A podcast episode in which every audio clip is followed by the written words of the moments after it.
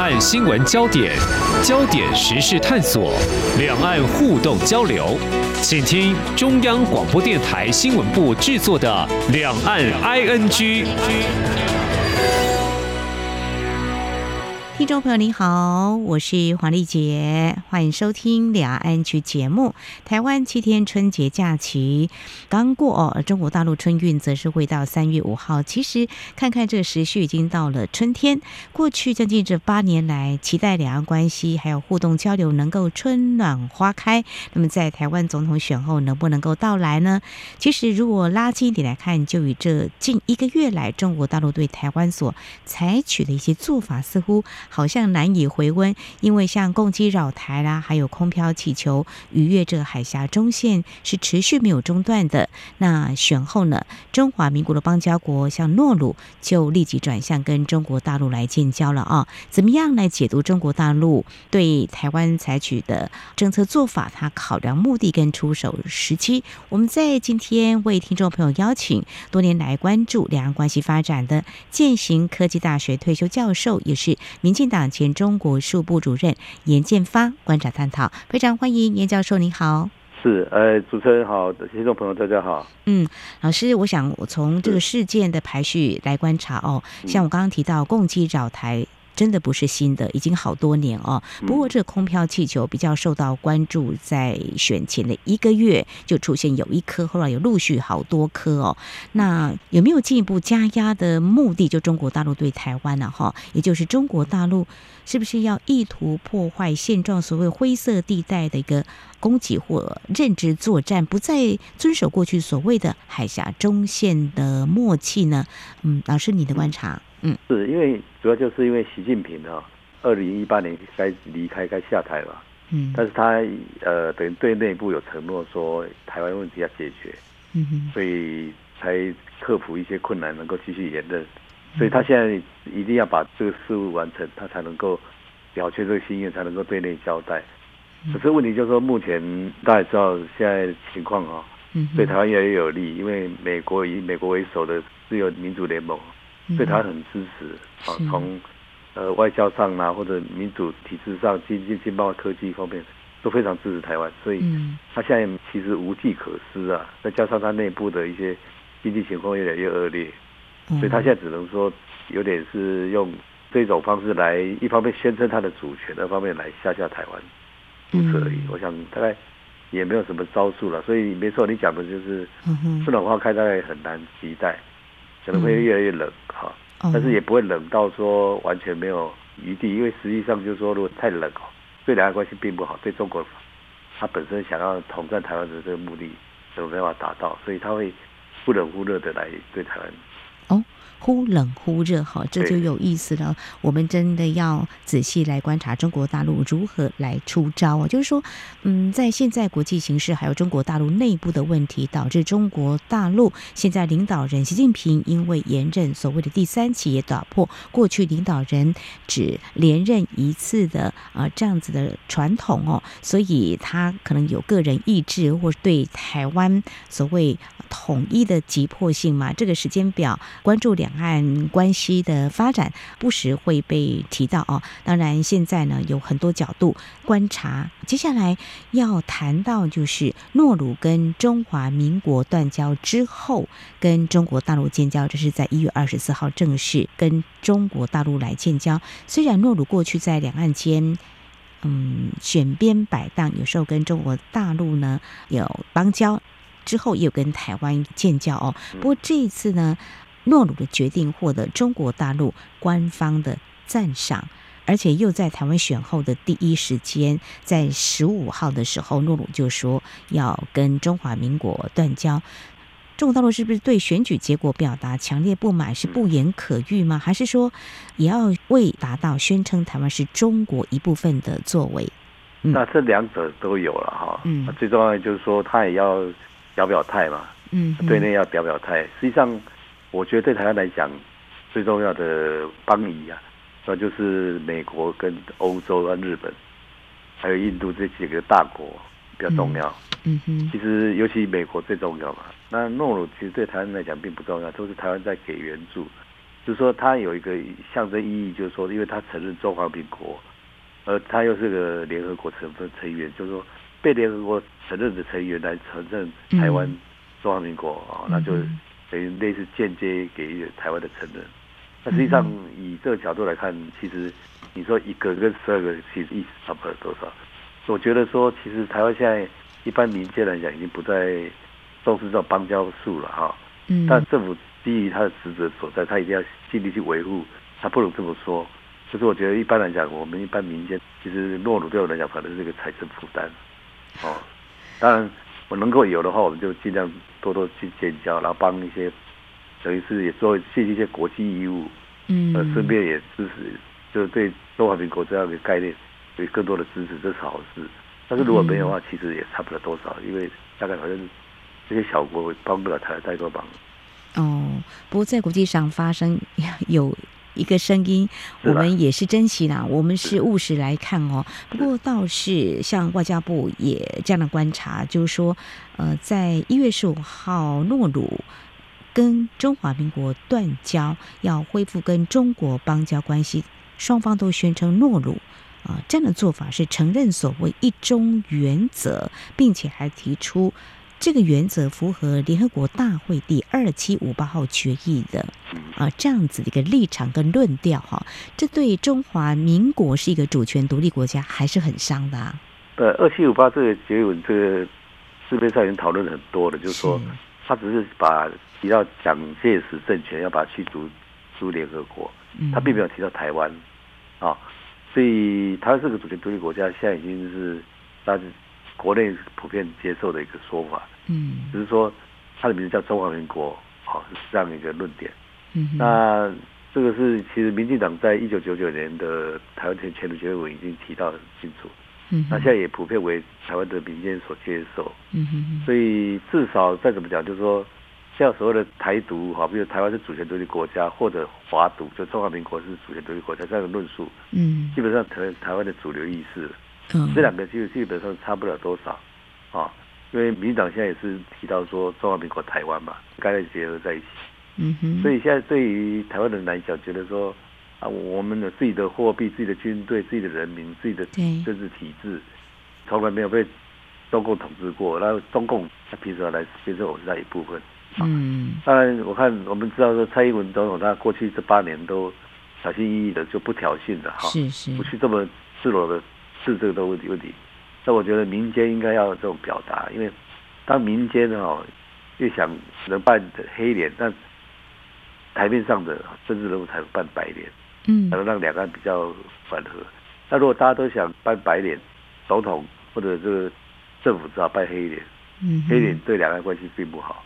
所以我觉得说，像这一类的声音应该让它出来，就是说，台湾是主权独立国家，是啊，它依宪法它叫名字叫中华民国，这个我们都共同接受。嗯，所以这应该不应该成为一个国内政党的一个争论的要点。嗯嗯嗯，我感觉要先告诉中共国，让他知道说，我们台湾跟中国人共同不互不隶属，要让他知道这样的一个现实。嗯哼，呃，别让中国大陆呢在国际上宣称世界上只有一个中国，就是中华人民共和国是一个合法政府。那其实，在总统的竞选期间，三位总统候选人也被外界质问，就是说到底是选什么的总统？哈，我想三位总统候选人都说的非常的清楚。我想这一中原则就怕中国大陆在。这个时候会用很多的方式，在国际之间有一个话语权。我们怎么样来突破困境还是很重要的。所以接下来也要继续请教教授您的是，就说现在有诺鲁跟中华民国断交，那当然听众朋友比较关心这些小的国家，呃，对中国大陆可能有一些利诱，就没有办法抗拒。当然每个国家都有每个国家的国家利益哦，有时候是很难去。做一些改变哦，但是二零一六年到现在，蔡英文总统啊已经失去了十个邦交国，但是我们还是会努力让中华民国台湾在国际间是存在的哦。不过就是说，中国大陆他如果在加压，而且会用各种方式逼迫台湾，我们应该怎么办呢？也就是说，准总统赖清德可能。得要面临保住邦交国的艰辛，还有就是说，是否可能会出现骨牌效应？如果你观察，就是中国大陆二零一六年之后，是不是它这样的力道是一再的来加强，而且成为一个会是两岸的情况就会出招？是这问题，我是觉得没那么严重哈。怎么讲？就是说，像我们一般来看，在评价台湾的生存。就是从一个比较多元的角度来看，比如说我们讲类似我们学生讲学测哦，假设说是六科来说，一科可能拿很低分或者甚至零分，但其他考高分就加起来总分就够了嘛。哦，这个概念哈。嗯嗯。那就两个人关系很难突破，因为他就是不跟你讲这个道理，他不跟你和平的相处，他不跟你用民主方式来讨论问题，嗯，不对话。嗯嗯。所以我是觉得，就是我们当然。政府不能这样说，但我们心里头要死了这条心，就是说，他最后也要想把他并吞掉。好，但问题就是来了，就是说，这些邦交国他所系的利益也不只是台湾而已，还有像日本、澳大利亚跟美国，他们在这个南太地区也有很重要的利益啊。那洛鲁被挖走以后，我相信美国会关切，澳大利亚更关切，日本也很关切，这是在后院。嗯哼。所以将来，因为可能我想洛鲁。呃，挖走以后，其实接下来可能会其他的，像柏流应该听说柏流现在他们在动手了吧？这帛琉不大容易，因为那边，嗯，柏流跟环保的考虑，还有一些跟美国军事的一个合作，可能比较困难。嗯，所以是觉得说不容易全部挖掉。好，那就算是挖掉，这些国家都以利益为考量，那更好，因为他利益考量，等到他没利益的时候，我们再有钱把它买回来就好了。嗯。是不是？我意思说，嗯，因为中国它现在也很多财政困难的，像它地方债很严重，嗯，呃，房地产经济内销外销都衰退，然后是外资逃离，北国资本也逃离，嗯，他现在经济很困顿了，所以他现在在花大钱哦，坦白讲，已经没像以前那么要底气那么足了，嗯嗯，好，而且他可能受到国内的这种压力会更大，所以我觉得我大欢迎他继续挖吧，花更多钱来挖，耗到他的财力。那至于我们要不要再去争取邦交国，那看我们自己的需要。但是我认为说不要在金钱上面来竞争了，最好对方能因为跟跟我们交往就是基于这种民主的理念相同，否则都是这种小邦交国其实意义不大。啊，大家要控制到一个数字啊。我的想法是这样，这个当然政府不能这样说，但是我民间的学者可以这么讲，就是说，嗯你大概五个跟十二个其实差不多多少？啊，五个要来维持，这太容易了嘛。嗯嗯，这一个国家对我们台湾的财政压力并不那么大，所以我常想说，我们还有很多空间的。嗯，至少如果这样的还有六七个空间可以玩。嗯，啊，这几个如果说他为了利益要换来换去也好，随时再把它买回来就好了，不是吗？嗯哼，好，呃，其实教授之前也曾经在外交部门有认识工作的经验哈，应该也知道我们的外交是艰辛的，但是怎么样透过务实的外交的做法来保住我们的邦交国。嗯、呃，其实我们真的是很努力哦，但是国际之间真的很现实，但是国际局势也有很多的变化哈。我想在稍后节目后半阶段，我们再继续针对两岸领导人春节谈话来看，可能中国大陆又会出什么样的招数来面对台湾这样一个新的政局的开始。我们节目稍后回来。今天的新闻就是明天的历史，探索两岸间的焦点时事，尽在《两岸 ING》节目。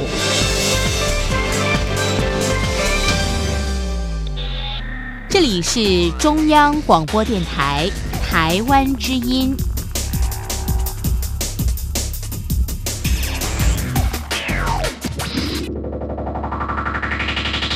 这里是中央广播电台，听众朋友继续收听的节目《两岸 ING》。我们在今天节目当中为听众朋友邀请到健行科技大学刚退休的教授严建发，同时他啊过去也曾经担任民进党前中国事务部主任。我们要来看看在台湾的总统选后，过去这一个多月来，中国大陆对台政策工作有哪些值得关注的焦点？我们继续要请教老师的是啊。其实我们观察中国大陆领导人习近平，他身兼中共很多的工作小组重要的任务，像两岸政策就是其中之一，因为他担任中共中央对台工作领导小组的组长哈。另外一个就是负责统战工作，就是政协主席。那么现任的政协主席是王沪宁，其实他之前也曾经负责。江泽民啊，胡锦涛两位领导人有关对台的工作。不过现在时空环境毕竟不同，但是在台湾我们都说他是三朝国师了哦。老师，你会怎么样来看这个王沪宁他在对台工作的思维有没有一些啊我们可以掌握到的特点，会有脉络可循，是不是一致？当然外在环境可能会让他会有一些不一样的战术。嗯，是。其实，与其要研究王沪宁，不如研究习近平。哦，也都是习近平说了算的嘛。是，王沪宁也是他的一个助手。哦，王沪宁不可能超越习近平嘛。嗯嗯。那习近平怎么来看这个问题？他一定是希望把台湾拿下来，因为他之前的承诺。但是他现在想要再继续第四任的话，他要拿什么东西去跟他国内讲？所以他一定是想尽量在台湾方面得分嘛。问题就是，台湾也不是那么容易让他拿到，因为现在主要就是。陷入这个中美的对立困境，不止中以美国为主的自由联盟的困境，像印度、来澳大利亚、日本、欧欧洲、欧盟、英国都加入这个阵营在围堵中国。他现在内部的经济又那么差，所以实际上我觉得他现在只能说哦，还是一样软硬两手政策。反正他能够多挖一点所谓台湾民心的话，他可以跟对内交代。只是他把台湾拿下是谈何容易啊？不容易啊！他在第一岛链太重要了，他要被拉走哦。我、嗯、第一个最紧张就是日本，嗯哼，哦，那美国他不愿意。他想一想，台湾能够回到自由，没有被殖民统治，是谁帮忙的？是主要是美国助力的嘛，嗯哼，哦，所以美国他一直在讲，就是说，在二次大战的时候，美国花了百分之九十九点五的资源来解决台湾问题，让台湾解放了，那干嘛要把回来归还中国呢？没有道理。当然，我们是认为台湾的主权在于我们中华台湾人民身上。所以从美国角度来看，他其实其实只是没有说台湾是美国一部分而已啊，他都没有明白说而已。实际上，台湾现在很多关系都跟美国挂得很紧嘛，对不对？嗯。就是说，美国它是一个民主国家，所以跟台湾也是比较尖头一点。哦。嗯。那当然，美国从美国国家利益来看，他不可能封锁让台湾让他被中国拿走。只是我大家要小心一点，就是说，中国他现在伺机在不断的在机动，在封锁台湾，在打压台湾。只要外界的声音或外界的力量弱了的话，他可能就会会鼓励他行动来攻打台湾。可是你看，像俄罗斯打乌克兰的状况，嗯，已经很明显嘛。嗯哼。到后来他会俄罗斯会吃大亏嘛。嗯哼。哦，更何况中国现在面对的不只是美国而已，还是周边各国对他的一些觊觎。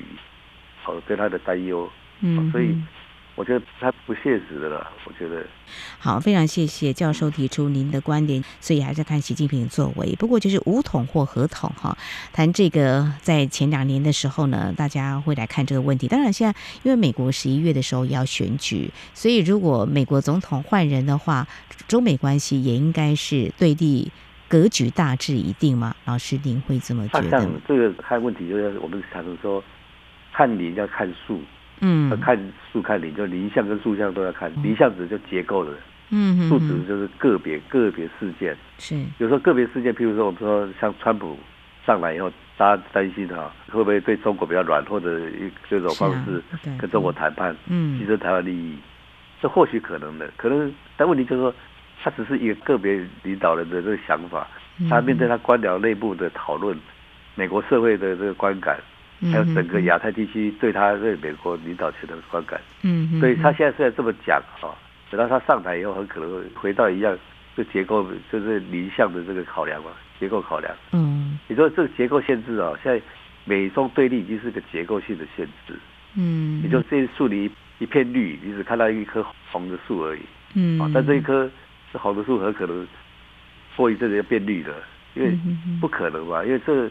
大的结构已经存在，从奥巴马时期二零零九开始就对中国开始围堵了。嗯，哦，包括像四海一洋的联动哈，黄海、东海、南海、印度也有这个等对它的这个围堵，一直到现在已经十五年了嘛，哈，嗯哼哼，那这个东西还刚启动而已，所以即便川普上来以后，恐怕也不会太多改变，好，另外就是说中国它内部的经济越来越差，社会越来越混乱，嗯哼哼，他自顾不暇，所以现在我觉得西方在看中国，看到让他慢慢的、逐渐的这个瓦解或逐渐的这个分裂或逐渐的衰弱，而不愿意挑衅他，啊，免得他煽动这个民族主义。但不意味着说大家会希望改变对中国政策。我觉得最近我看到印度对中国也开始强硬了。哦，嗯，印度是有重要指标，印度本来就是一个属于不结盟的这个主张嘛。是没错。但是他最近开始对中国开始科技经济方面在锻炼啊，外交上有比较强硬一点。对。所以我觉得是蛮困难的啦。除非上帝真的有个大改变、大的计划，整个结构去改变，嗯，我这个结构不可能马上瓦解嘛，嗯，对，那多少的这个力量才能适应这个结构？嗯，结构它自己一旦发展以后，它自己的生命在维持、在持续运作，嗯哼，就不大可能会受结构性的限制，会马上改变，嗯哼，困难。很困难哈，好，这个国际形势有很大的变化，有中国大陆内部问题。因为我们看到中国国家主席习近平就在二月八号发表他的春节拜年讲话，提到中国大陆经济，他说放眼全球。可以说是风景这边独好，外界有蛮多的解读的哈，也许多半是信心喊话了哈，因为很多的数据让外界对中国大陆的经济能够如预期复苏，呃，可能信心还是不太够的。另外谈到春节的讲话哈，习近平这两三年对于两岸谈话，呃，大概在二零二二年他提到的是香港啊，实现由乱。转制反独促统斗争不断加强。二零二三年，他提到我们坚决展开反分裂、反干涉重大斗争，牢牢把握两岸关系主动权。在二月八号的这场春节的谈话，那么他就提到坚决反对台独分裂行径跟外部势力干涉。整个看起来就是说这几年比较少直接就谈到哦，只有台湾议题，还有就是说都是重申反台独。老师，你会怎么样来看习近平近年的发言？我们也可以多少呃来掌握一下，也许五二年之后他的对台政策工作会不会更强硬？是，之前他不是说什么地动山摇吗？是的，啊，地动山又如何呢？好。然后他这次的元旦讲话里面也提到说，呃，统一是必然的。嗯，没错。我觉得这些东西就是说，如果能能用喊的就喊出来，那应该他可以对着房地产说，房地产绝对不会崩溃。好，地方金融，房地方地方债可以马上解决。好，进出口可以回来。嗯哼。然后外资可以进来，我他可以如果用喊的就可以喊出来，那就是喊吧。是不难嘛？这就是我我刚才讲说结构性的限制在这个地方，这个是结构性的，不是一个人说要怎么样主观意志可以达成。嗯嗯。但是他一定要这么讲，可是我觉得这讲哦，我觉得很多学者用这个来吓台湾的自己，那很奇怪的事情，不需要用这个来吓台湾自己。我们要冷静的看问题，就是说到底好，如果你要打台湾的话，你要多少后勤准备，多少实力？嗯。因为打仗不是打一次而已，他要经年累月。像乌俄战争一打打了两三年了，这都要靠实力啊！啊，那你要只要打台湾动台湾，你看台湾现在高科技这么重要，AI 的问题或者芯片问题或半导体问题都需要解决的。嗯啊，所以台湾现在看起来是很危险，其实最安全的。啊，因为台湾在第一岛链的中枢的位置是很危险，但是看起来是最安全。这危险就是说它随时要动你，嗯，就是可能一个趁机就动你。嗯，那所以台湾自己要提高警觉，不要让它有机可乘。尤其像美国，它有时候一个选举上来以后，人心动摇，就有时候这种心理战很重要嘛，哈。对。所以我觉得台湾就更重要，就是说内部要团结，然后内部对这个问题要清醒认识。中国要打台，不是像以前康熙时期那么容易的啦。嗯嗯。当时的国际现实不是像现在台湾目前这个状态了。当时没有所谓西方势力那么强在台湾，在台湾海峡上干预。可是你看后期就不一样了，对，所以才会法国、日本要要争要争台湾这个位置。嗯哼。所以我觉得中国那边这个机会，如果说我刚讲上帝，他就是要这样，要照这个孽，那没办法。或者我们自己松懈我们所以这两个因素要，我觉得中国要打台太困难了。好，那么接续教授您所提的，我想接下来也来解析一下。我们蔡英文总统春节也有谈话，不过比较短哈，因为他五月就要交棒给副总统赖清德。嗯，当然他感谢所有国人同胞过去八年共同努力啊。不过他也特别提醒，面对快速变动国际情势，团结打拼。要站稳脚步，让台湾走向世界。因为国际情势真的有很多的转变，对于触及两岸真的是没有多琢磨，显示呢，这两岸的氛围是不是能够嗅到春天气息？当然还要继续再看，因为呢，我们的副总统赖清德即将是下一任的新任总统。那中国大陆呢，去年就开始对台湾展开所谓的大交流。不过呢，现在国会三党不过半的情况下。嗯，中国大陆，您觉得他对台的统战会怎么样来做呢？呃，是不是会更细腻？嗯，对，他会更细腻。当然就是说，一定还是软一两手啊。哈，硬就是还是是继续坚持台湾是中国的一部分啦，然后继续绕台。票气球是等等一定做的啦。嗯嗯，然后台邦交国打压压台的国际空间，这些一定做的。嗯，哦，然后软的方面就是在给台湾一些甜头吧，一些个别县市、有些南移县市的一些经济交往，或者跟里村里长啦，然后呃公庙这些人往来，那让这些人就受到这种所谓祖国的召唤哈。嗯嗯，那那这个东西我是台湾其实他务实一面，就是说。你拿归拿，那他要不要成为你的一部分，那个那是另外一回事。嗯。所以我觉得这个东西等于到后来你会觉得说，做很多事情是有点是用中国的说的话，就是篮子舀水一一篮空了。但是我想这个东西我们还是要小心一点，就是嗯，我觉得民间力量要有更强烈的意见出来，政府才能做白脸。刚讲的就是说，你政府如果。太黑的话，太扮黑脸哦，是很容易变成是我们是挑衅者。哦，好不容易八年累积的这种的温和形象哦，被破坏掉。当然就是说，国际社会其实大家都一样，这这人性的问题就是好逸恶劳，希望说维持和平稳定。嗯嗯嗯。和平稳定，这时候假如中国叫嚣，我们台湾不吭声的话，嗯，一方面大家可以稳定两岸关系，可是在国内就变成是你这个政府还变得很无能，你知道吗？所以政府有时候要讲讲话，讲讲话有时候就很容易擦枪走火，就是有一些话语上很容易对立，对立哈、哦，如果再引起一些不必要的争执或者一些不必要的这种反应的话，我怕就秩序会有点乱了。国际社会就需要台海海峡能够稳定吧，他一方面希望能够维持稳定，又说又方面希望台湾不要被中国拿去。嗯，他有很多的想法，这里面其实有很多矛盾的地方，可是。没办法，这是国际现实，所以为什么蔡英文总统要讲说不挑衅？对，其实我根本没有挑衅，我只是捍卫自己的一些权益，不再挑衅的啊。嗯，那这个话还是必须要讲啊，不挑衅，然后比较温和。那我认为说要必须要背后有强大的这个民间的支持。嗯嗯嗯。当民间有强大支持，就是你对中国不合理的态度的反应的话，那政府就有力量去做个比较温和的这个声明，温和。